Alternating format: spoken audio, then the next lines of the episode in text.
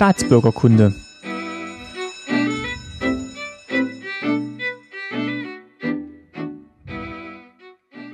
Folge 54, schönen guten Tag. Mein Name ist Martin Fischer und ich freue mich, dass ihr wieder zuhört bei Staatsbürgerkunde. Bei mir sind heute wieder meine Eltern Christine Fischer. Schönen guten Abend. Und Lutz Fischer. Ebenfalls guten Abend. Genau, wir nehmen nämlich heute mal an einem Freitagabend auf und es ist zufälligerweise auch der Freitag, bevor diese Folge erscheint. Also wirklich eine ganz frische Folge, die euch erwartet. Und ich habe sie mal genannt Kindheit in Klammern 2, also die zweite Folge zum Thema Kindheit. Ähm, denn es gab schon eine Kindheit 1 Folge, da habe ich mit dem Comiczeichner Marvel über sein Buch Kinderland gesprochen. Das war Folge 41, wer das nochmal nachhören will. Und ich habe auch schon mal mit Katrin Rönecke damals in Folge 16 über Geschlechterrollen in der DDR gesprochen. Da haben wir auch ganz am Anfang so ein bisschen über unsere Kindheit in der DDR gesprochen. Äh, zwischendurch war ich auch nochmal zu Gast bei eben auch Katrin Rönecke und Marco Herak im Wostkinder-Podcast, den es jetzt leider nicht mehr gibt. Und habe auch mal so ein bisschen erzählt, ähm, wie ich das so erlebt habe. Und vielleicht können wir das heute noch ein bisschen vertiefen. Ich habe mir mal ja noch ein paar Fragen und Erinnerungen aufgeschrieben, wie ich denn so die ersten zehn Jahre in der DDR äh, empfunden habe. Nicht erfunden. Genau. Und ähm, dann fangen wir mal an. Ich würde jetzt mal einsteigen so mit der, mit der Schulzeit. Es sei denn, also zum Kinder, am Kindergarten habe ich jetzt eigentlich wenig Erinnerungen, wobei vielleicht könnt ihr da noch was sagen. Wie war denn das? Haben wir, glaube ich, auch schon mal drüber gesprochen, aber vielleicht mal so unter dem Aspekt, wie war denn der Kindergarten so eingegliedert in die Erziehung zur sozialistischen Persönlichkeit oder gab es das da im Kindergarten noch gar nicht? Also da hat man ziemlich, da hat man ziemlich wenig davon gemerkt, muss ich sagen. Also im Kindergarten hat man nicht viel Pro äh, Propaganda gemacht, denke ich mal. Da ging es wirklich bloß darum, die Kinder gut aufzubewahren, denen ein bisschen was beizubringen und so. Aber da hat man mit Propaganda eigentlich wenig gemacht. Man hat auch mal die Patenbrigade besucht, das ist schon klar, aber nicht dann extra so, wie das sind die Werktätigen, die unseren äh, Plan erfüllen und so hat man eigentlich wenig erzählt. Damit konnten die Kinder noch gar nichts anfangen. Gut, 1. Mai und sowas habt ihr, glaube ich, auch ja. begangen, gell? Und, und äh, Frauentag ja. habt ihr, haben wir der Kindergärtnerin natürlich auch was mitgenommen und, und internationale Tag des Kindes, klar, so, sowas hat man schon ja. auch im Kindergarten gefeiert und gemacht. Aber, aber keine vordergründige Propaganda, denke ich mal. Ich denke, denk, oh, es ging einfach um die Vorbereitung auf die Schule, bestimmte handwerkliche Dinge zu erlernen. Ich sage jetzt mal Schuhe binden und ja. Geschirr abräumen und, und essen, Schleifen binden. Essen, und, trinken. Ja, ja. So, mit Messer und Gabel essen. Basteln. Ja, motorisch halt äh, euch vorzubereiten auf die Schule. Wir hatten ja mal ganz am Anfang drüber gesprochen, also wo es jetzt auch nochmal um das Thema Grippe ging, dass da schon ein bisschen so Drill auch dahinter war, also dass die Kinder wirklich sehr früh aus der Tasse trinken mussten oder ja bestimmte Fähigkeiten haben mussten und da jetzt auch wenig Raum für Individualität war, beziehungsweise dass man jetzt auch nicht auf die Kinder so eingegangen ist, wenn sie es jetzt noch nicht konnten. Ja, das stimmt. Also das, das kannst dich erinnern, das habe ich ja vielleicht auch schon mal erzählt. Du warst ja auch kurzzeitig in der Kinderkrippe und dann ha, habe ich dich Nachmittag mal abgeholt und dann hat die gesagt, ja, ähm, in der Krippe, wo du halt jetzt bist, da gibt's keine Flaschen mehr und du hast halt jetzt den ganzen Tag nichts getrunken, weil du noch nicht aus der Tasse trinken konntest und da warst du noch klein, also ich sag mal knapp über ein Jahr. Und das, ja, das, das hat mich dann schon ein bisschen äh, ja. gestört und geärgert ja. und vor allem für dich halt. Du hattest dann einen feuerroten Kopf und, mhm. und warst natürlich unheimlich durstig. Ja, ja so Sachen gab es schon. Also das Aber das hängt immer von der Kindergärtnerin ja. ab. Es gab auch welche, die sich wirklich individuell große Mühe gegeben haben. Also die meisten haben sich schon große Mühe gegeben, aber es gab überall welche. Klar, und, und, und, man musste halt ja. einfach viele Kinder unter einen Hut bringen und die mussten halt dann zu einer bestimmten Zeit fertig sein. Und dann passiert, dann gibt's natürlich so Sachen, wo man sagt, das muss jetzt zack, zack gehen und, und einheitlich. Aber ähm, vordergründig war eigentlich immer bloß, äh, dass die Kinder auch wirklich was lernen. Deshalb dieser Drill, muss ich sagen. Man hat eben als Eltern hast du ja auch den Kindern beigebracht, wie man läuft, wie man sich hinsetzt, wie man was macht. Auch das geht ja nicht ohne Drill, wenn du so willst. Aber ihr habt ja da trotzdem mich aus der Kinderkrippe genommen. Also ihr habt das jetzt ja nicht gut geheißen, was da passiert nee. Nee, nicht. Und also das, das war jetzt nur so eine Episode, aber generell hast du einfach die Kinderkrippe äh, nicht gut vertragen. Mhm. Also du, du warst sehr viel krank, warst auch ähm, sehr sensibel. Sehr sensibel, hast mhm. viel geweint und, und hast dann nicht mehr zugenommen, weil du auch ja. nicht schlecht, weil du schlecht gegessen hast. Und dann haben wir irgendwann entschieden, äh, wir nehmen dich aus der Kinderkrippe wieder raus. Aber ich glaube, das hat mir auch schon mal jemand erzählt. Ich weiß jetzt nicht, ob es Katrin Rönecke war, aber dass halt sie auch nicht in der Kinderkrippe war oder dass derjenige auch nicht in der Kinderkrippe war, weil ja, das ist vielleicht auch nicht mehr, auch nicht vergleichbar mit den Kinderkrippen, wie es heute ist, als dass man dann wirklich mehr auf die Kinder noch eingeht und es jetzt nicht so äh, schematisiert ist, weil in dem Alter kannst du wahrscheinlich auch nicht erwarten, dass das Kind, dass alle Kinder jetzt gleich funktionieren. Ja, und ihr wart ja noch Babys, also ihr wart Ja. ja eigentlich klein, gell? Da, da, gibt- da ging es halt vor, vordergründig um Schlafen, Essen, Hm. Trinken, sowas halt, gell? Also ich fand generell Kinderkrippe, auch heute egal, Kinder in dem Alter gehören zu den Eltern. Das kann eine, eine Naja, Kindergärtnerin, eine Kinderkrippenerzieherin gar nicht machen, sich mit so vielen Kindern abgeben. Da brauchen Kinder viel individu- individuellere Hilfe. aber es gibt ja heute schon auch andere Modelle, wo du meinetwegen halbtags in der Krippe bist und Mhm. Dass halt die, die Mutter auch wieder arbeiten gehen kann. Also das, ich würde jetzt nicht sagen, dass das generell Nee, schlecht das Kind ist, wenn das Kind bei der Tagesmutter Kann man wirklich ist. nicht generell sagen. Also viele sind ja, zum Beispiel meiner Cousine, ihr, ihr Junge, der ist äh, sehr, sehr gerne in die Kinderkrippe gegangen. Der, der hat sich da richtig wohl gefühlt und, und dann ist es auch in Ordnung. Aber bei dir haben wir dann halt entschieden, du bist eben dafür nicht geeignet. Also wie gesagt, warst sehr, sehr viel krank und, und das schlaucht einen ja dann auch als, als Eltern. Aber dann gab es auch wenig andere Modelle, weil die, also du musstest ja dann trotzdem arbeiten gehen. Also es gab jetzt ja nicht, oder hättest du auch noch frei nehmen können? um Ich hätte zu Hause Ja. bleiben können. Also Papa war zwar zu dem Zeitpunkt bei der Armee, aber man kannte sich gar nicht so ganz gut aus. Also vielleicht auch äh, haben wir uns gar nicht so richtig erkundigt. Wir haben halt immer gedacht, wir, wir müssen wieder arbeiten gehen, weil der Papa bei der Armee ist, hat er ja auch kein Geld verdient. Aber im Nachhinein habe ich dann erfahren, ich hätte da auch mehr Unterstützung gekriegt, äh, wenn ich äh, nicht arbeiten gegangen wäre und wäre halt bis, bis zu deinem dritten Lebensjahr zu Hause geblieben. Also Hatte denn der Staat generell ein Interesse dran, dass die Kinder möglichst früh in die staatlichen Einrichtungen gehen oder war denen das egal? Haben sie gesagt, Hauptsache das Kind ist gut betreut, ob von der Mutter zu Hause oder von den Kindergärtnerinnen? Naja, man hat ja die Vollbeschäftigung angestrebt und von daher war es halt äh, gewollt, dass, dass die Frauen auch äh, schnellstmöglich wieder in den Beruf einsteigen. Und dann war ja zwangsläufig äh, der nächste Schritt, das Kind musste ja untergebracht werden, also, also Ja. musste man ja dann äh, die, auf die Kinderkrippe zurückgreifen. In eurem Freundes- und Bekanntenkreis, die auch schon Kinder hatten, die waren dann auch alle in der Kinderkrippe. Also hat jetzt keine Mutter ihr Kind zu Hause quasi so die ersten Jahre Und betreut. Doch, ein paar doch, das gab's. Und das war ja dann auch so, es gab ja dann auch so ein Gesetz, ich glaube, beim ersten Kind konnte man ja dann ein Jahr zu Hause bleiben, habe ich ja dann auch fast gemacht und hat dann, ich, ich weiß nicht mehr, wie viel man von Lohn bekommen hat. Und, und dann beim zweiten Kind konnte man, glaube ich, noch ein bisschen länger zu Hause bleiben und hat auch da einen bestimmten, so wie jetzt hier Erziehungsgeld oder so, Mhm. das, das gab's ja dann schon. Also erstens hat man das gemacht, um ähm, natürlich auch, ähm, dass mehr Kinder geboren werden.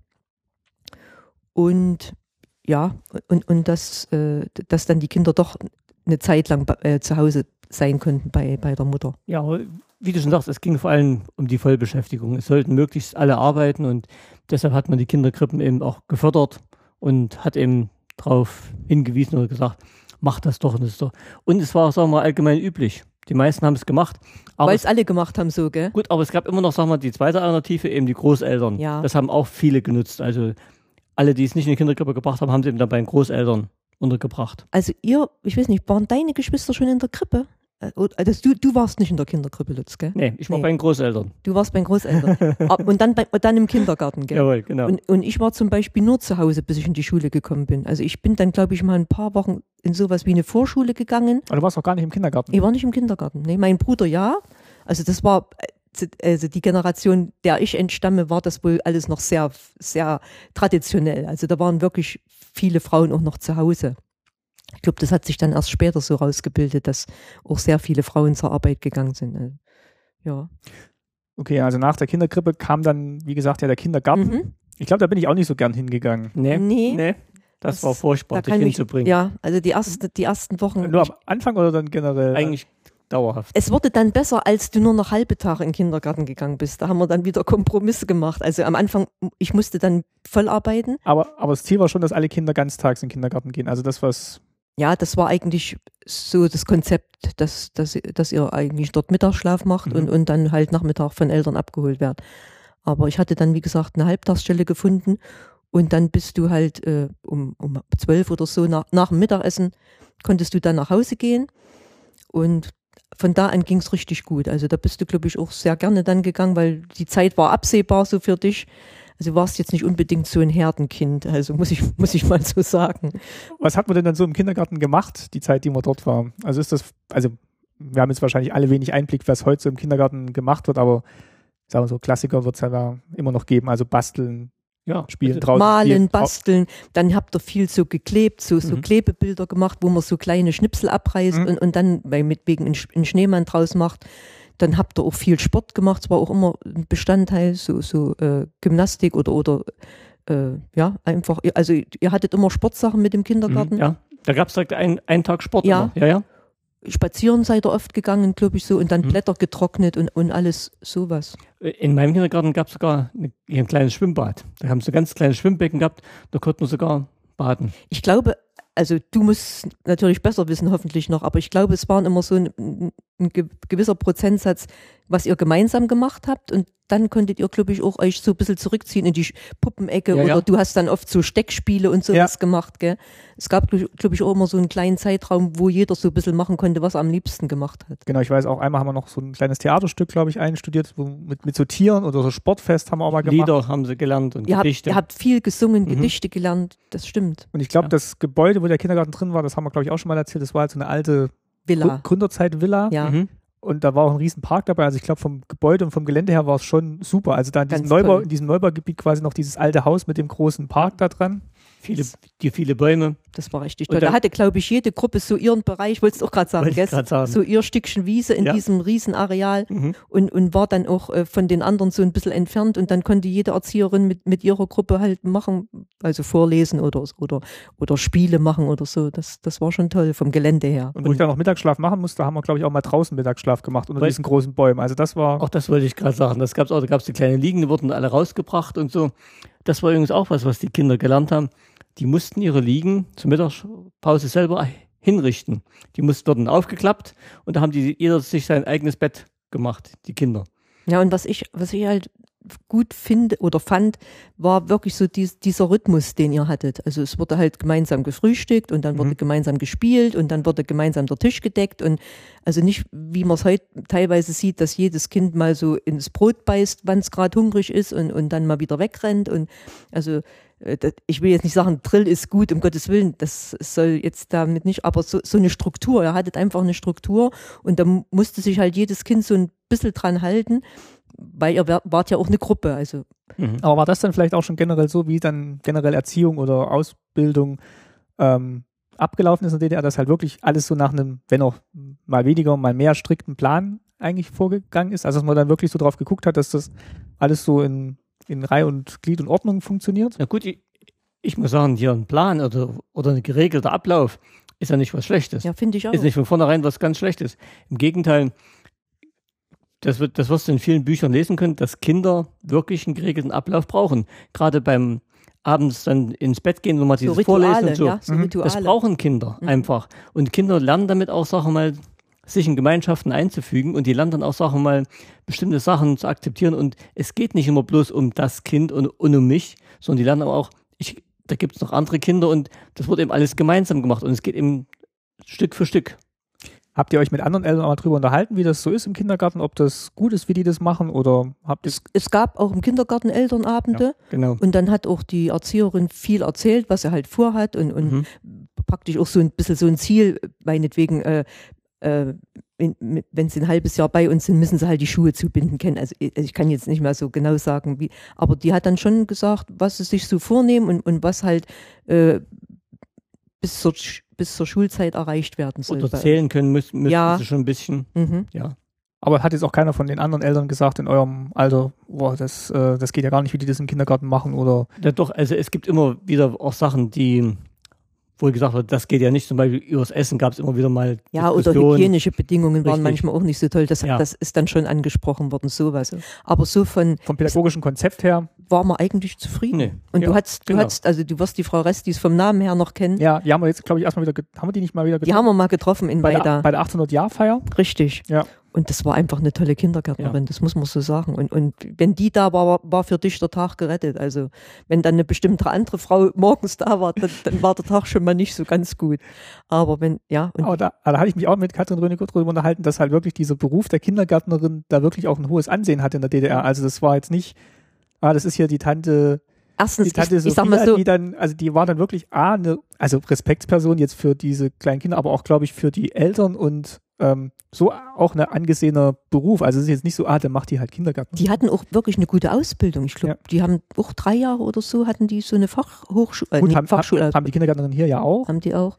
Aber ich muss sagen, generell, ähm, es war so, wer so einen pädagogischen Beruf ergriffen hat, das waren ja zum Großteil wirklich welche, die auch die Kinder gern hatten, muss ich sagen. Es waren wirklich keine, die so aus gesagt haben, Berufung dann, ja, die gesagt haben, ich muss das jetzt machen, weil ich keinen anderen Beruf gefunden Mhm. habe. Gab es natürlich auch, habe ich meinen Kindergarten auch gehabt, also die hat mich ganz schön gepiesackt, diese Kindergärtnerin.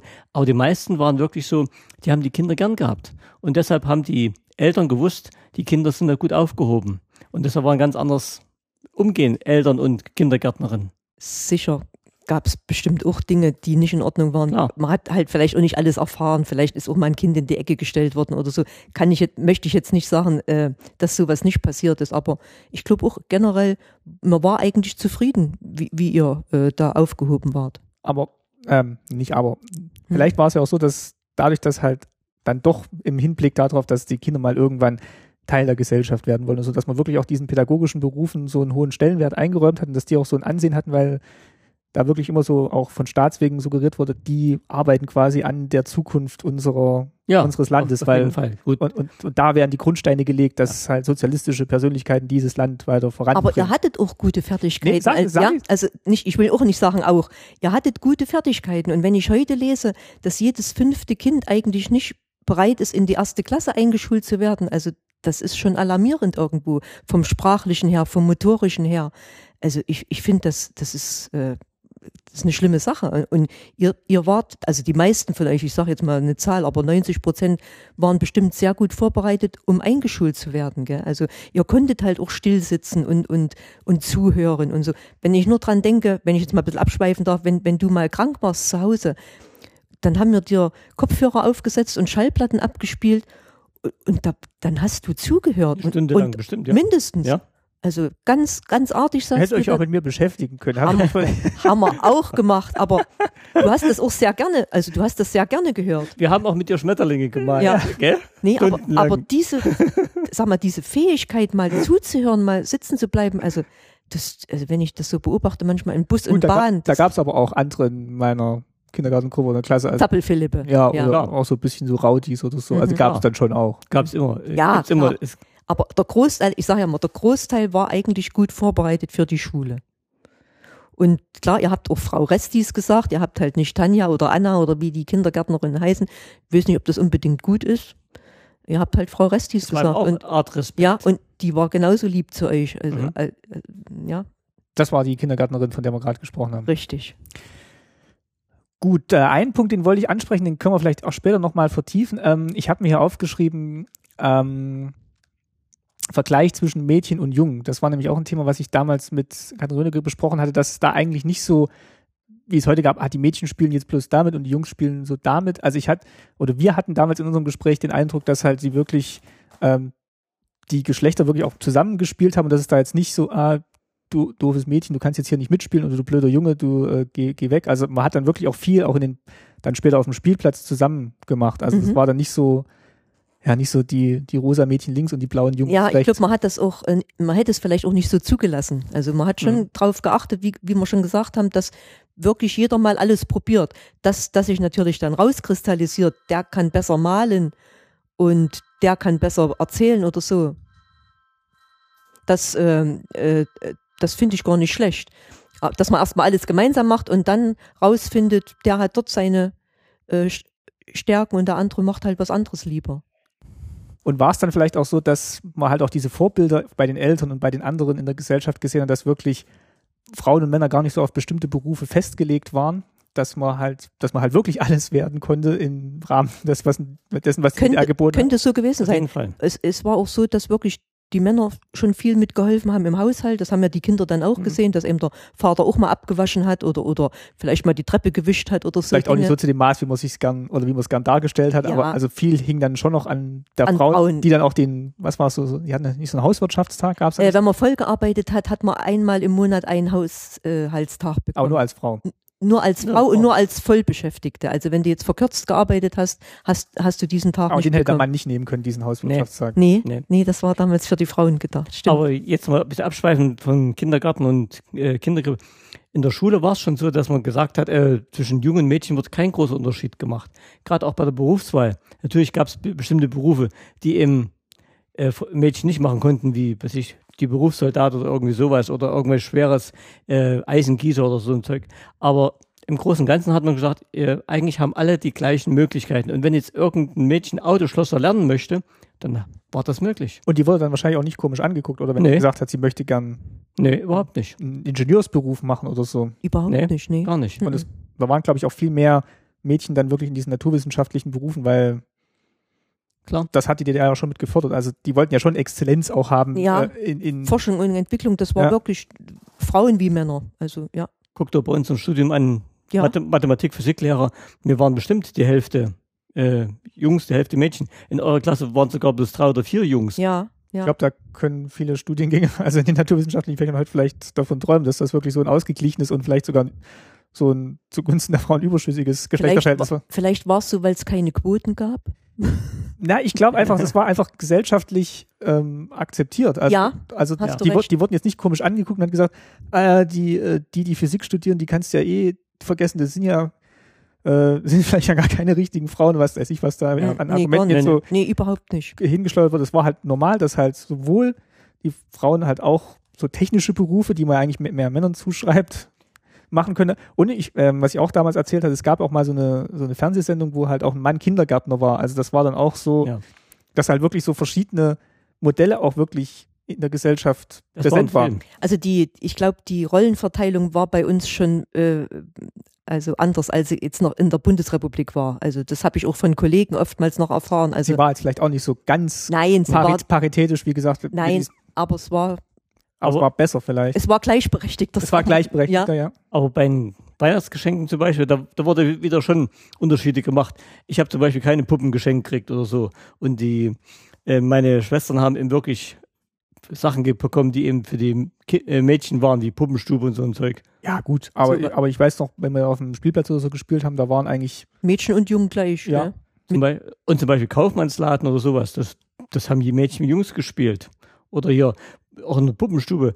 Da habe ich genauso mitgemacht. Ähm, Da, da durfte ich eben die Elektroherd bedienen und sowas. Also das war schon, da gab es keine Unterschiede. Und vielleicht auch so Sachen wie, ich meine, die Oma, die war ja, die hatte ja jetzt auch eine Ärztin oder so, die ist jetzt nicht zum Arzt gegangen, die ist zur Ärztin gegangen. Also allein schon mal, dass es Ärztinnen gab oder so. Ah, stimmt, das war Ja, ja. so. Also das gab es sicher hier in der. Das gab es auch, Ja, aber, ja. aber man hat halt auch viele Beispiele irgendwie so gehabt von Frauen in verschiedenen Berufen, die man halt ja, tagtäglich angetroffen hat. also oder auch so. in Betrieben oder so, gell? Da, Ja. da gab es halt auch Ab Abteilungsleiterinnen und so. Also das, das gab es schon, ja.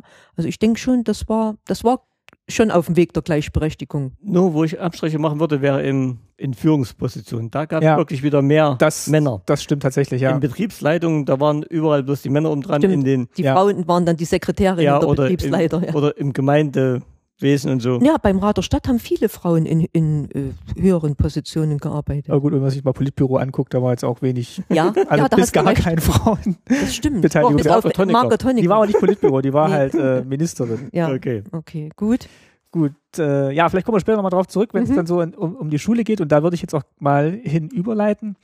Ähm, ich glaube, zur Schule bin ich dann lieber gegangen und was wir vielleicht auch schon mal angesprochen haben, dass man eigentlich ab Klasse 1 dann auch wieder quasi diesen ja, Plan hatte, beziehungsweise dass dann auch gleich Noten vergeben wurden für bestimmte Fächer, und dass dann, also obwohl es dann halt ein relativ ähm, großer Schnitt war zwischen Kindergarten und Schule, war man dann trotzdem halt auch noch mit den, also mit vielen der, gleichen Mit den, ja, mit den Gleichen gleichen Kinder Kindern zusammen, ja. und man hatte dann auch wirklich gleich diese, ja, es wurden gleich Leistungsbeurteilungen gemacht. Also nicht so, wie es jetzt vielleicht hier ist, dass man halt in den ersten Schuljahren gar keine Noten bekommt, sondern es wurde auch gleich Noten vergeben. Ja.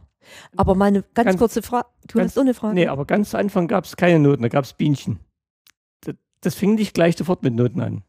Na, wir haben hier noch Schulhefte von der ersten Klasse. Da, In- Na, guck Für mal rein. Arbeiten gab es Da Noten. Bienchen, siehst du? Ja, Bienchen. das waren ja, das habe aber ich bestimmt Übungen. besonders gut gemacht. Das waren Hausaufgaben und sowas. Das das waren Hausaufgaben. Aber Aber für Diktate und so stehen Noten da. ich guck mal hier durch. Guck mal durch.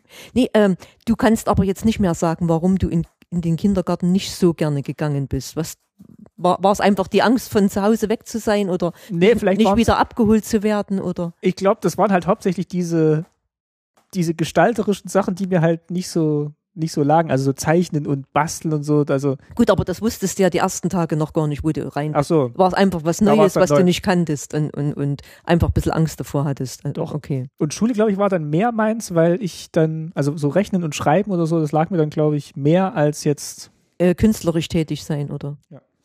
ah, siehst du hier, Klasse 1a, Ja, äh, gibt, gibt schon Noten. da gibt's schon Noten, nur dass du Buchstabe N, N und A gemalt hast. Naja. Da hast du eins gekriegt. Gut, die waren ja wahrscheinlich auch ein bisschen kulanter mit der Vergabe der Noten, aber es gab immerhin schon Noten. Ja, und ich finde das eigentlich auch gut, weil man muss sich doch irgendwann was messen können. Also man kann doch nicht sagen, wir lassen mal am liebsten alle Noten weg und, und geben nur noch Einschätzungen. Und wenn einer nur drin rumgeschmiert hat und die, no äh, die Buchstaben nicht gekriegt, der hat garantiert keine Eins gekriegt. Nee. Nur, nur um dem Kind einen Gefallen Nee, zu nee. tun. Mhm. das, Will- also Ich würde jetzt auch nicht sagen, dass das jetzt schlecht für die Kinder war, wenn es nee, ich, das war doch hier genauso, Martin. Das war doch in der Bundesrepublik, gab es doch auch bis vor einigen Jahren. Und- äh, du, du hast ja auch noch Noten gehabt. Und, und ich bin ja, aber erst ab der dritten Klasse, glaube ich, damals. ah, Und ich bin Meinung, Kinder brauchen, sagen wir mal, auch eine Bestätigung, ob sie es richtig machen oder nicht machen. Ist auch die Frage, ob die die Noten dann schon so als, also ob das jetzt ein Bietchen so eine, oder eine Zahl, die da steht, ist vielleicht auch fürs Kind aber erstmal. ich glaube, das war euch schon bewusst. Und, ja, ja, und klar, uns man, auch. hat, man hat sich schon Und- gefreut, ja. Und eins, klar. Ich habe äh, mal ganz kurz äh, dazwischen, ich habe jetzt einen interessanten Artikel mal in der Zeit gelesen, da ging es halt, äh, der, der Titel war, war, wieso wir Rotzlöffel erziehen oder so. Und da hat dann auch der äh, Journalist geschrieben, viele Eltern machen auch den Fehler, dass sie ihre Kinder nie kritisieren. Und dann ha- hat er geschrieben, landen welche bei äh, Deutschland sucht den Superstar und erfahren da zum ersten Mal, dass eigentlich gar nicht singen können. Weil nie jemand gesagt hat, du kannst super rechnen und schreiben, aber, aber singen bist du halt nicht so gut. Weißt du? Also überhaupt keine Kritik. Und man meint dann, äh, man schützt die Kinder da vor irgendwas, bis sie dann wirklich mal aufwachen und sagen, das kann ich ja gar nicht. Und gell? deshalb finde ich auch nicht gut, dass diese Kopfnoten einfach weggefallen Man muss eben auch mal sagen, lassen. du hast fünf Fehler und, und das ist halt im Diktat eine fünf. Das Oder? ist jetzt nicht gerade noch gut, das ist halt, es ist halt ist schlecht. halt schlecht. Ja, ja. Wenn du fünf Fehler hast, ist halt schlecht. Man kann es also besser ausdrücken, es ist nicht gut. Ja, Man muss sagen, das ist schlecht, was der gemacht hat, sondern das war nicht gut. Ja. Das klingt für das Kind schon mal besser, aber das Kind weiß, äh, ah, ich muss mich mehr Ich muss was anstrengen. tun. man hat dann vielleicht trotzdem diese Beurteilung ein bisschen freundlich formuliert. Also in der Klar, ersten Klasse Stimmt, wenn ich das lese. schreibst du ja, jetzt nicht knüppelhart rein, so schlecht, äh, aus dir wird nie was werden Nein, oder so. Also, haben sie auch nicht gemacht. Nein. Mhm. Generell, ich war ja Lehrer und ich musste auch Beurteilungen schreiben. Wir hatten schon die Vorgabe, Beurteilungen durften nicht negativ formuliert sein. Wenn eben zum Beispiel irgendwas nicht gestimmt hat, musste es eben so formuliert sein, dass es eben, sagen wir mal, Verbesserungsbedarf gibt. Dass man noch dran arbeiten Richtig, muss. genau. Ja, genau. Sowas. Also ich durfte nicht schreiben, ähm, der, der, der ist ja liederlich, sondern er muss sagen, er muss ein bisschen an seiner Ordnung arbeiten. Das ist zwar dasselbe, aber In meinem Zeugnis stand in der zweiten Klasse drinne, Christine schwatzt zu viel.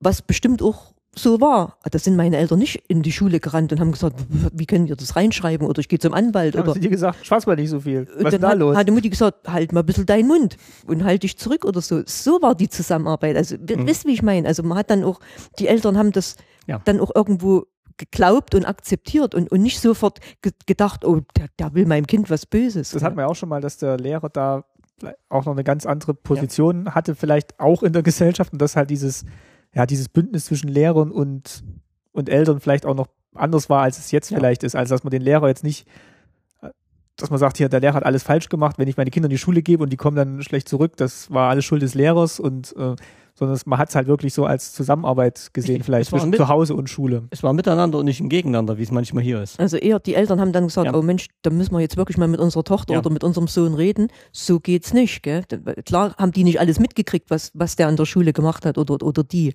Aber es war, ja, äh, es war, wie der Papa sagt, es war, es war ein Miteinander.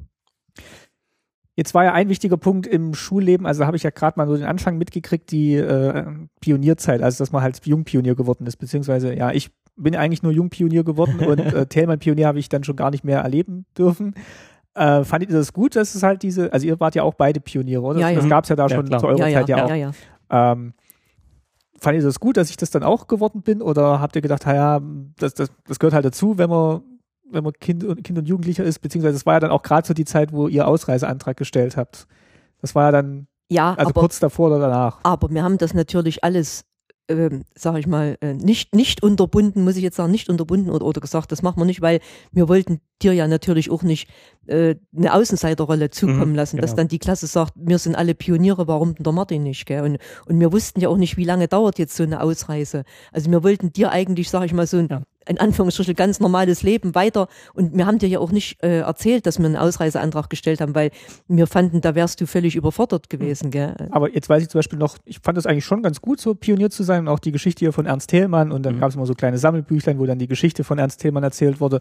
Und ähm, ich war dann schon stolz, dass ich dann dieses Halstuch bekommen habe. Fandet ihr das dann, also habt ihr dann gedacht, ha, eigentlich, Wir waren genauso stolz, als Ja. wir es bekommen haben. okay. Nee, ich muss sagen, und ist ja nicht alles schlecht bei der Pionierorganisation, was sie gemacht haben. Pionierorganisation war ja nicht bloß Propaganda und nicht bloß Drill und nicht bloß Ausrichtung auf den Staat, sondern es war wirklich auch ein, sagen wir, ein, nach dem Unterricht noch ein gemeinsamen die Klassenleben zu organisieren. Darum ging es auch mit. Das war vielleicht der Vorteil von der Pionierorganisation im Gegensatz zur FDJ, dass man dann halt in dem Alter vielleicht tatsächlich noch mehr so den, den Schwerpunkt auf Freizeitgestaltung und gemeinsames Erleben gelegt hat, als jetzt auf Genau. ähm, Politische Erziehung. Politische oder so. Erziehung, ja. ja. Obwohl die natürlich drin gesteckt hat. Also Ja. hintergründig war es schon so geplant, Klar. aber für die Kinder selber, die haben das gar nicht so. Also Wir haben ja vorhin mal durchgeguckt, also Altstoffe sammeln und Patenbrigade besuchen, das ist natürlich alles eingebettet in diesen Ja. sozialistischen Kontext und Klar. diesen gesellschaftlichen Kontext. Aber andererseits, es gehört ja, sagen wir auch zum DDR-Leben dazu. Deshalb konnte es ja nicht sagen, äh, wir grenzen jetzt bestimmte Themen aus, nur weil sie jetzt politisch oder propagandistisch sind. Klar, ähm, als Beispiel kannst du hier auch bringen, wenn Schulklassen hier Betriebe besuchen, dann tun die das ja auch äh, im Rahmen der hier oder jetzt herrschenden gesellschaftlichen Ordnung. Die sagen ja, Ja. auch nicht, äh, also kenne jetzt we wenig Schulprojekte, die sagen, wir überlegen uns mal, wie jetzt Ja. die Revolution stattfinden könnte oder so. Das ist ja schon alles darauf hingerichtet, dass man dann später in dieser Gesellschaft funktioniert. Also man muss zwei Sachen sehen. Also einmal, es war schon so gewollt und es war schon so geplant von den Führungskräften und so, dass, sagen wir mal, die Kinder so erzogen werden. Aber für die Kinder, die haben das nicht so empfunden. Für die Kinder war es wirklich mehr Freizeitbeschäftigung. man, man hat manche Veranstaltungen gerne besucht und ist dahin gekommen. Bei manchen Dingen hast du halt äh, zum Beispiel Altstoff sammeln, hast du halt nicht so gerne gemacht. Aber man hat es trotzdem mitgemacht, gell? weil es- man, Man hat ist dann mit seinen Freunden man gemacht. hat's mit seinen Schulfreunden gemacht. Ja. Es haben alle gemacht. Und zwar zum Teil was Nützliches, was Ja. wirklich Sinnvolles. Und dann kam ja das Geld in die Klassenkasse. Also Mhm. äh, es, es war ja nicht in dem Ja. Sinne schlecht. Also man war beschäftigt und man war, ich sag mal, sinnvoll auch ja, beschäftigt. sag ich ja. gell? Oder die Weihnachtsfeiern, die sind für die äh, Patenbrigade dir gemacht wurden. Da wurde vorher Zeug gebastelt, was dann verkauft wurde, auch für die Klassenkasse. Dann wurde eben ein richtige Theaterstück manchmal einstudiert oder Lieder oder irgendwas für die Patenbrigade. Das waren ja wirklich sinnvolle Also wir wollen Sachen. jetzt auch hier nichts Nee. verklären oder so, Nee, aber, aber äh, um Gottes Willen, aber Es steckt schon, viele Dinge waren wirklich nicht schlecht fürs spätere Leben, wenn ich jetzt mal so sagen darf. Also man hat halt an vieles dann quasi das Siegel Pionier dran gepappt, aber was man vielleicht so auch gemacht hätte. Oder ja, ohne, ohne Ja. diesen Kon Kontext drumherum. Ich überlege gerade, ob man dann wirklich alle Kinder so zusammengekriegt hätte, wenn, also wenn es jetzt freiwillig gewesen wäre, wenn es jetzt nicht gehießen hätte, jetzt ist Pioniernachmittag, jetzt machen wir das richtig. alle zusammen. Das, ich auch. das überlege ich Ja. jetzt halt gerade, ob das nicht Das glaube ich die auch. stärkere Bindekraft war, dass man gesagt hat, wir müssten Pioniernachmittag Ja, machen. das Und dann hat es schon. Spaß gemacht, weil dann alle zusammen waren, aber Ja. Man hat das auch gar nicht groß hinterfragt. Wenn halt, Ja. wenn es halt hieß, dann und dann ist Pioniernachmittag zu dem und dem Thema oder wir Mhm. machen das Ja. und das, dann wusste jeder, da gehe ich hin. Gut, es gab natürlich, sagen wir mal, ähm, Tätigkeiten, die wirklich rein propagandistisch waren. Zum Beispiel eine Wandzeitung gestalten, das war wirklich rein propagandistisch ausgelegt. Aber wenn ich mich so zurückerinnere, habe ich das, also als Kind hat man das glaube ich nicht so erlebt. Also da war man Sag dann schon, ja. da war man dann schon begeistert, das zu machen und hat ich ja. es vielleicht auch nicht hinterfragt, was man da Nee. macht. Aber das waren halt eh Themen, die man laufen gehört hat. Also hier Friedensfahrt oder Ja. Aber de, auch deshalb war es ja vielleicht auch so gemein und gefährlich, dass eben die Kinder über diese Schiene Sache mal beeinflusst wurden und die Kinder haben es nicht gemerkt. Das, das stimmt, was du sagst, aber andererseits hat man mit vielen Dingen, die man da machen musste oder Mhm. gemacht hat, auch viel gelernt. Weißt du, zum Beispiel eine Gestaltung einer Ja. Wandzeitung oder irgendwas. Ja. ja, aber Aber- alles halt im Rahmen dieses Ja, DDR-Modells. Ist doch jetzt die Frage, was jetzt sagen wir mal, ja, was ist besser? was ist besser? Ist, Ja. es, ist es jetzt gefährlicher Mhm, oder ist ja. es jetzt nützlicher? Das wusstest du nicht so genau, weil letztendlich, gut, die meisten Kinder, so bis zur fünften, sechsten Klasse, da haben die Kinder das nicht hinterfragt. Da war nicht. Interessanter wurde es dann so siebte, achte Klasse. Ich konnte als Lehrer ja wirklich sehen, wenn dann auch Jugendweihe kam, dann wurden die Kinder auch kritischer.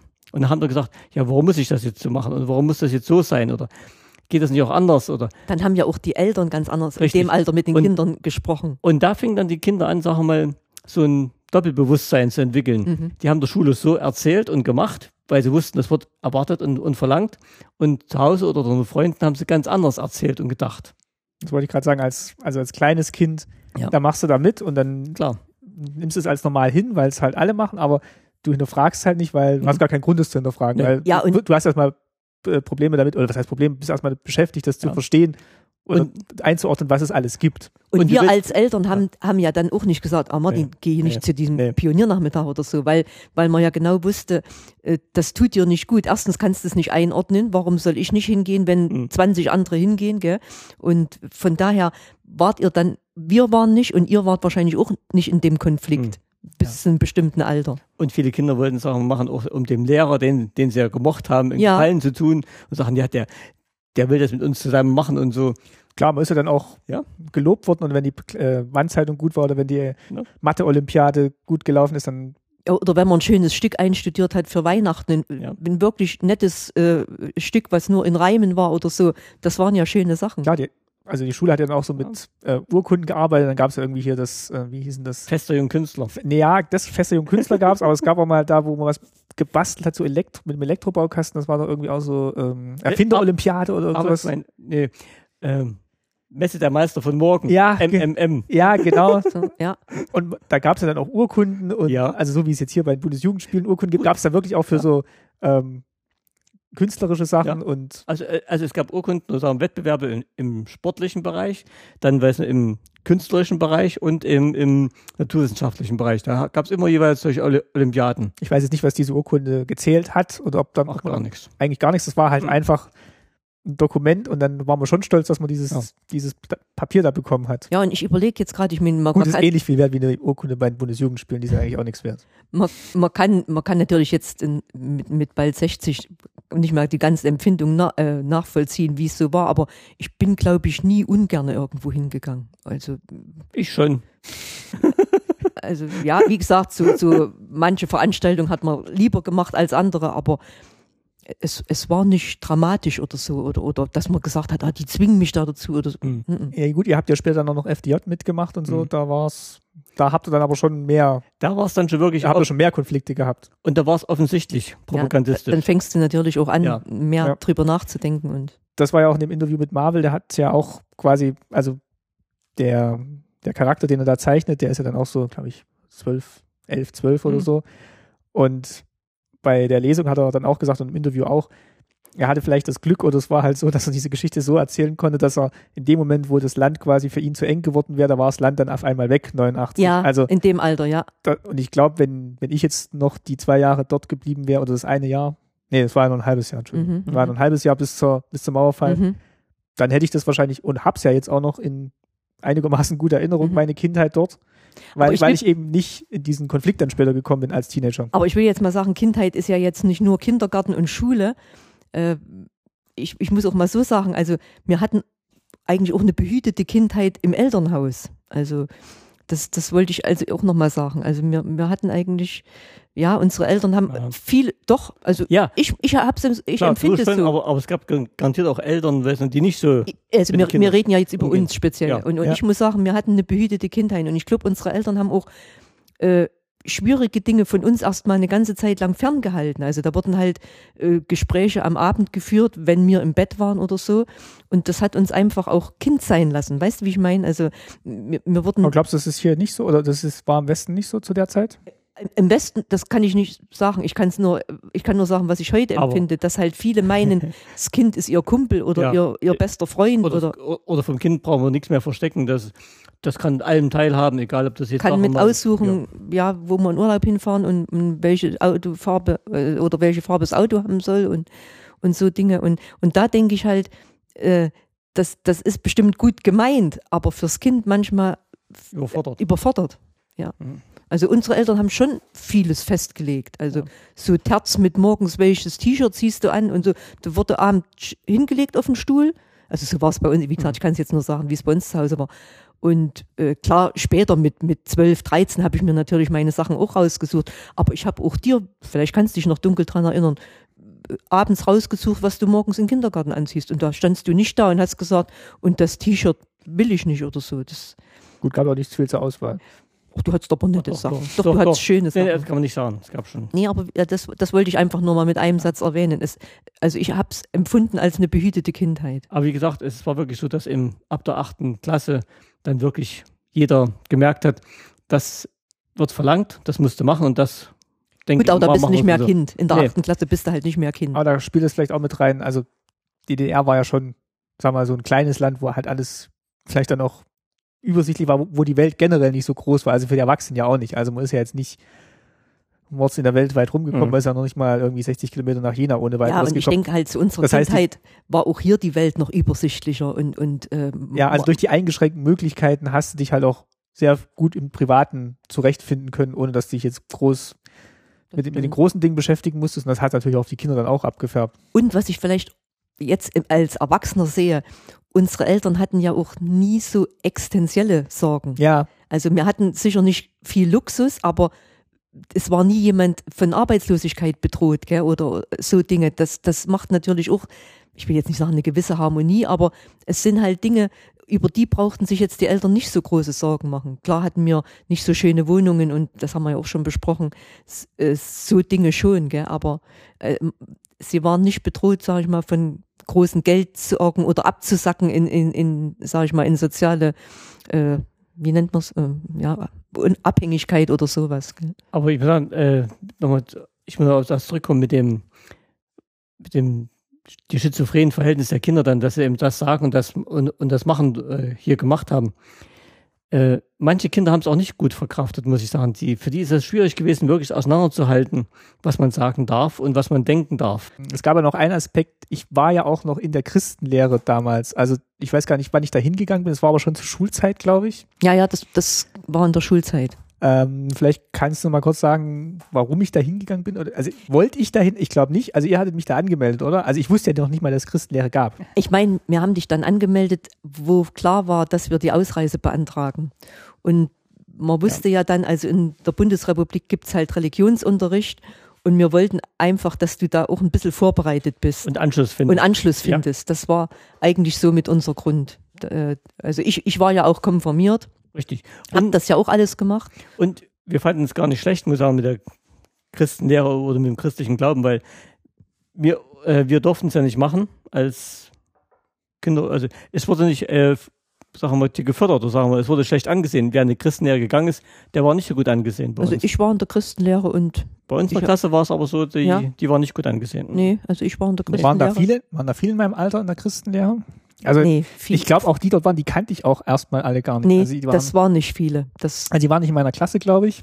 ich sag mal, ich will jetzt mal so sagen, je länger die DDR bestanden hat, um, umso mehr hat das nachgelassen mit, mit Christenlehre und Konfirmation und so. Ich dachte, das wäre jetzt gerade zugenommen, weil Kirchen so als Ja, dann Haupt der wieder, Revolution und so. dann wieder, dann sicher wieder äh, zu, zur Wendezeit oder so. Also, aber in, so in unserer Generation, Papa, also da waren dann schon weniger, die, die zur Konfirmation gegangen sind. ich weiß nicht, das war noch in einem Privathaus, glaube ich, Ja. war das. Und ähm, da bin ich dann mal nachmittags hin, einmal die Mhm, Woche, glaube ich. Mhm, einmal die Woche, ne? Und dann haben wir eben auch so, ja, so Bibelgeschichten dann erzählt. Ja, und wir, wie gesagt, wir wollten einfach, dass du hier, wenn du dann in die Schule gehst, und Baden-Württemberg äh, ja, hat ja auch Religionsunterricht, dass du schon mal was davon gehört hast, so irgendwie.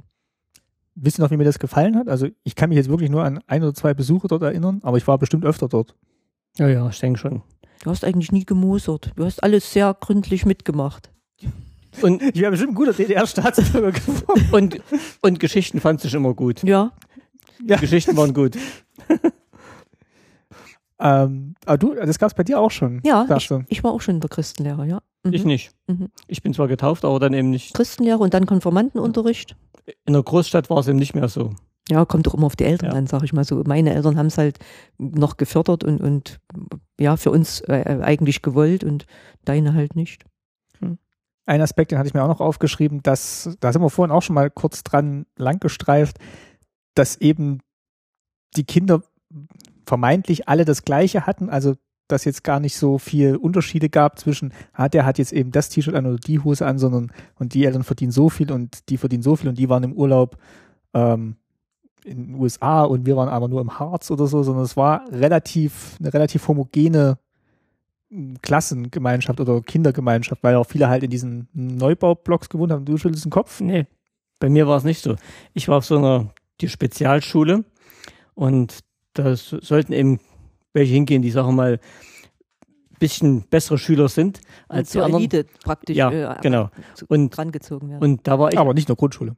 Also Nee, nee. sagen wir in der ersten, zweiten Klasse oder so. ab der dritten Klasse. Ach so, okay. Ab der dritten Klasse. Und ähm, da war es wirklich so, dass sich viele von den Kindern als was Besseres gefühlt haben. Ich war einer der wenigen Arbeiterkinder dort in, dort in dieser Klasse.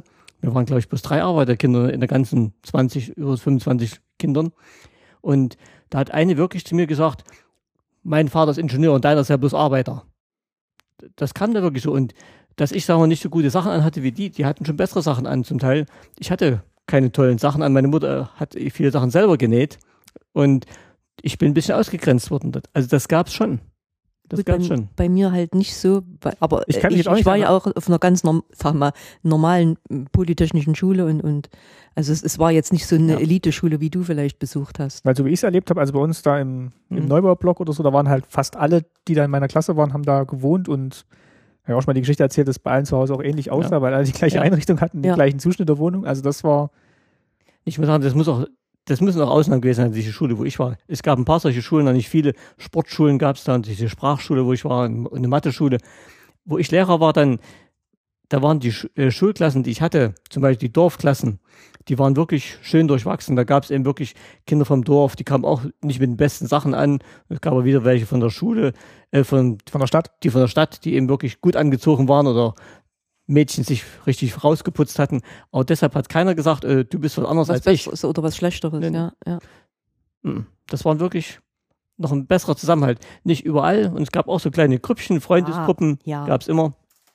Hängt vielleicht auch damit zusammen, habe ich auch nochmal hier äh, recherchiert und rausgeschrieben, dass man wirklich äh, sehr, sehr lange im gleichen Klassenverband zusammen war. Also wirklich, also wenn, also wenn du Glück hattest, hast mit du den meisten, hast mit du den mit deinen Freunden vom, vom Kindergarten Jahre. bis zum bis zur 10. Klasse Ja. zusammen, weil es dann, weil es ja dann nicht diese Aufsplitterung gab, Mhm. sondern halt wirklich die Polytechnische Oberschule und die erweiterte Oberschule halt wirklich von der ersten bis zur 10. Klasse quasi die gleichen Klassen waren.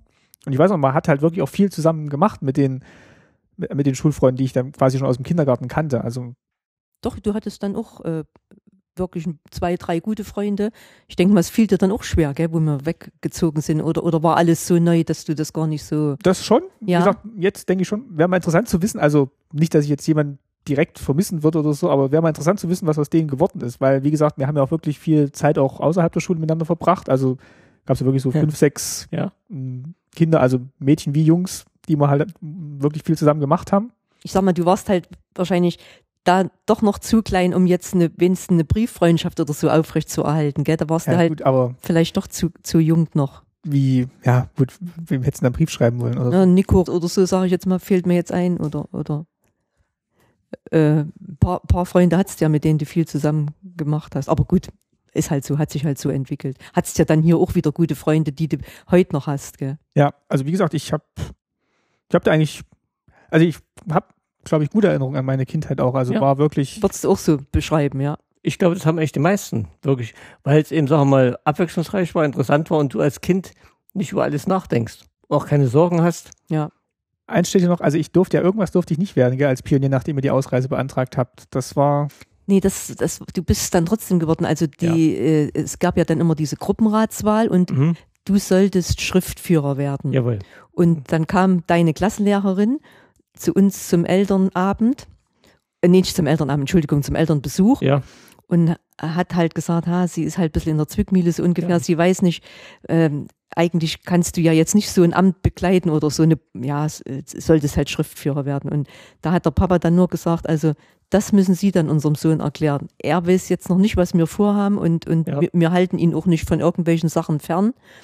Äh, das, das können wir ihm jetzt nicht erklären, wenn die Klasse das möchte, warum er es nicht äh, machen soll. Da habe ich gesagt, das, müsst, das kannst du erklären. Also ich mach's nicht, sag ich. Und, de, und auf den Grund bin ich gespannt. Wie- und dann bist, du aber, Kinder bist du aber Schriftführer geworden. Also du Ja. bist dann in Gruppenrat gewählt worden, obwohl wir die Ausreise beantragt hatten. Und äh, es ging alles gut. Also ja.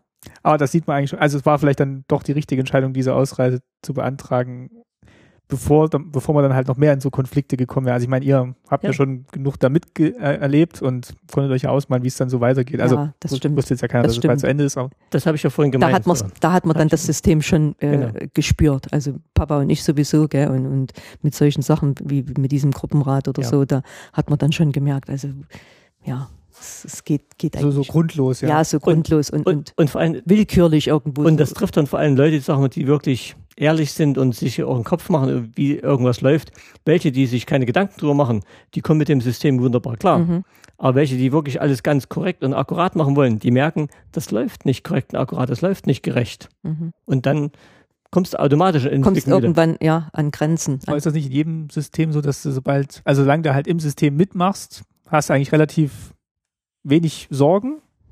Aber wenn du dich halt, wenn du es halt irgendwie hinterfragst, dann wird es halt immer schwieriger. Gut, aber wenn das System selber an sich schon, sagen wir, auf einen Widerspruch aufgebaut ist, da, da kannst du gar nicht anders als da reinkommen. Wenn, sagen wir, das, das System selber schon so aufgebaut ist wie im Freiheitlichen, sagst, jeder kann eigentlich machen, äh, was seinen Möglichkeiten und seinem Willen entspricht, solange er nicht andere stört. Aber wenn du, sagen wir, in eine Sache reinkommst und du willst, du musst was machen, was du gar nicht willst.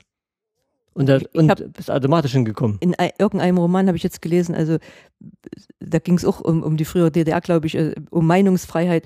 Also wir haben alle Meinungsfreiheit, solange sie mit der Linie übereinstimmt, so ungefähr. Gell? Und, und Ja. so. Aber kannst ja jetzt, kannst du hier auch zum Teil sagen, also ähm, beziehungsweise wird ja Deutschland auch immer vorgeworfen, zu wenig Gründer, zu wenig Existenzgründungen, wir trauen uns alle zu wenig Mhm. oder so. Kannst du natürlich auch sagen, wenn die Schüler vornehmlich mal lernen, Bewerbungen zu schreiben und weniger einen Businessplan dann zu schreiben, dann, dann wird eigentlich ja schon suggeriert, du bist dann eher mal Angestellter als jetzt äh, Unternehmensgründer. Weil Ja, gut, aber Also- man, man, man geht immer davon aus, die, die, die Masse versucht man dann halt schon so in die Bahn zu lenken, wo die, wo die andere Masse Ja. auch schon ist. Aber wie gesagt, äh, äh, das System hier hat nicht in sich schon den Widerspruch drin. Nein, also die haben ja, du hast ja trotzdem noch die Chance, deine Existenzgründe eben. zu werden. Du hast es halt nur nicht so leicht, weil klar, man, man denkt dann schon, naja, so viele Quergeister wollen wir jetzt in der Gesellschaft auch nicht haben, dann wird es vielleicht auch ein bisschen schwierig. aber nur, nur mal ganz klar, äh, krasses Beispiel wieder hier, hier mit der Grenze. Uns wurde erzählt, die Grenzsoldaten stehen da, damit sie, sagen wir mal, den DDR vor äußeren Feinden schützen. Und du, und du stehst an der Grenze und dann siehst du, die Zäune gehen genau in die andere Richtung. dass es eigentlich was anderes ist. Ja. Ja, also und diesen Widerspruch, da kommt jeder hin in Mhm. der DDR. Mhm. weil die etwas propagieren, wo jeder, mit der mit offenen Augen durchs Leben geht, sieht, das stimmt gar nicht. Und da kommst du gar nicht drum rum. Ja, aber mit der Meinungsbildung, ich meine, das, das würde jetzt zu viel abschweifen vom Thema Kindheit, aber mit der Meinungsbildung haben wir jetzt auch so ein bisschen wieder ein Problem. Du könntest ja auch sagen, zum Beispiel jetzt mit dem Geheimdienstskandal, da hast du eigentlich auch nicht so, also auch ein Widerspruch. Eigentlich sollte alles demokratisch legitimiert und kontrolliert sein, aber da klafft jetzt auch eine große Lücke, was da jetzt das, das, das Wählervolk von dem weiß, Richtig. was da an der Stelle passiert. Aber es wird offen diskutiert und es wird offen kritisiert. Mach das, Aber- mal, aber mach das mal, mach das mal hier in der DDR.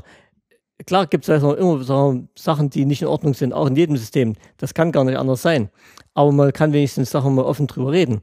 Aber wenn jeder weiß, dass es falsch ist und du kannst es nicht mal laut sagen, dann ist es aber ganz böse. Ja, gut. Ihr habt ja jetzt den Vergleich gehabt zwischen meiner Kindheit dort und dann der Kindheit hier. Würdet ihr sagen, dass die Chancen, die ich dann hier hatte, hat sich das dann bewahrheitet, was ihr euch versprochen habt von dem, also für euch und für, für mich durch die Ausreise? Äh, ich würde mal sagen, du hast hier wirklich deine Chancen genutzt.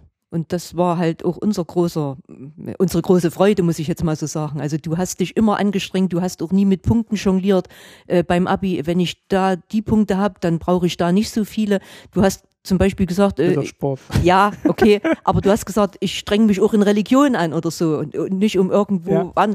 Und, und also ich, ich möchte sagen, du hast es einfach Ja. genutzt und, und hast halt jetzt einen tollen Beruf und eine tolle Stelle und du hast die Chancen genutzt. Und ich glaube, ich glaube, Martin, so wie du bist, so Perfektionist und alles so ganz akkurat und ganz genau machen, äh, dann, dann wärst du drüben auf jeden Fall.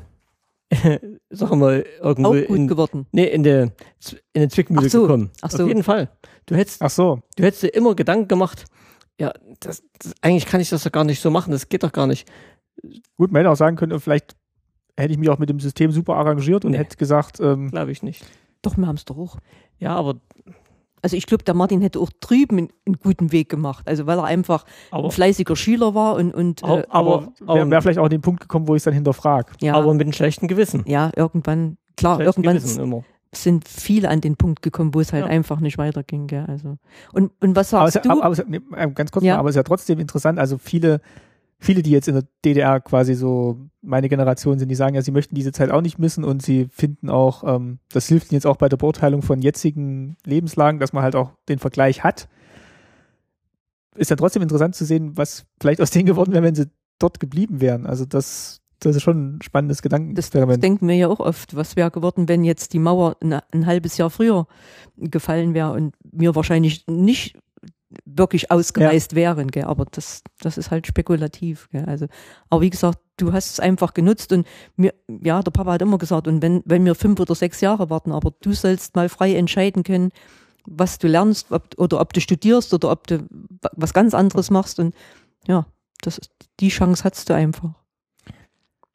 Gut, ähm, haben wir noch irgendwas vergessen?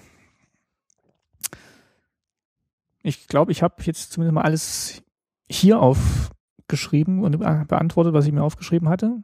Vielleicht habt ihr ja noch, äh, die ihr jetzt zuhört, noch Ergänzungen. Dann können wir das vielleicht in der nächsten Folge noch mit aufnehmen oder nachtragen. Vielleicht äh, wäre mal interessant zu wissen, wenn ihr ja im Westen groß geworden seid oder im Osten groß geworden seid, wie ihr das erlebt habt. Also vielleicht auch gerade die, die im Osten groß geworden sind und dann vielleicht tatsächlich ein bisschen älter sind als ich jetzt und dann in diesen Konflikt vielleicht noch reingekommen sind. Ich würde sagen, generell, Kindheit ist für alle schön, egal wo, weil man hat weniger Sorgen. Man ist von vielen. Wenn du mal von den existenziellen, existenziellen Ja, Sorgen befreit bist. genau. Ja. Gut, also wie gesagt, wenn ihr da noch Ergänzungen habt, dann freuen wir uns auf eure Kommentare. Ich hoffe, es hat nochmal einen anderen Aspekt in dieses Kindheitsthema gebracht. Äh, ich glaube, wir können, man kann sicher auch nochmal eine Folge Kindheit 3 machen mit einem anderen Gesprächspartner, der vielleicht nochmal eine andere Sichtweise hat. So ein bisschen hatte ich das ja schon mal mit meiner Cousine, der Judith, auch versucht. Da ging es aber mehr so um die Wendezeit. Ähm, Stimmt, die war ja nun acht Jahre älter als du, ja. ja, und die ja, natürlich auch dieses ganze FDJ-Leben dann noch so in den 80ern so mitbekommen. Ähm, kann man vielleicht auch noch mal versuchen, ob man da noch was machen kann. Ansonsten, ja, ist jetzt für uns die Zeit bis zur nächsten Folge auch nicht mehr so lang, weil wir jetzt quasi direkt einen Tag vor Veröffentlichungen aufnehmen. An, genau, ich kann auch ankündigen, ich werde auch dieses Jahr wieder auf der Republika sein in Berlin Anfang Mai, wenn da jemand äh, auch dort ist und Hallo sagen will. Also ich bin da die ganzen, äh, wie viele Tage sind es denn? Drei, glaube ich, dort. Und werde dort auch die Gelegenheit nutzen, noch weitere Sachen für den Podcast hier aufzunehmen. Ja, wir freuen uns wie immer über euer Feedback. Wir bedanken uns wie immer über eure Flatterklicks, über eure Kommentare, die gerade zur Markensendung auch sehr zahlreich eingegangen sind. Also guckt auch nochmal in den Kommentarbereich. Die habe ich auch gelesen, die waren interessant. Ja, fand ich auch. Ja. Also da, da freut mich schön, dass die Ja. Diskussion da noch weitergeht. Ja. Dass wir hier so gute, ja, dass wir hier so gute Denkanstöße liefern für euch. Nee, immer wieder interessant, Ja. a- woran sich auch andere wieder erinnern. Gell? Ja. ja. Das ist sehr schön. Dankeschön. Also ja, danke auch. Kommentiert da wirklich fleißig. Und dann hören wir uns in drei Wochen wieder und bedanken uns jetzt erstmal fürs Zuhören heute. Macht's gut. Tschüss, schönen Abend. Tschüss auch von mir. Tschüss.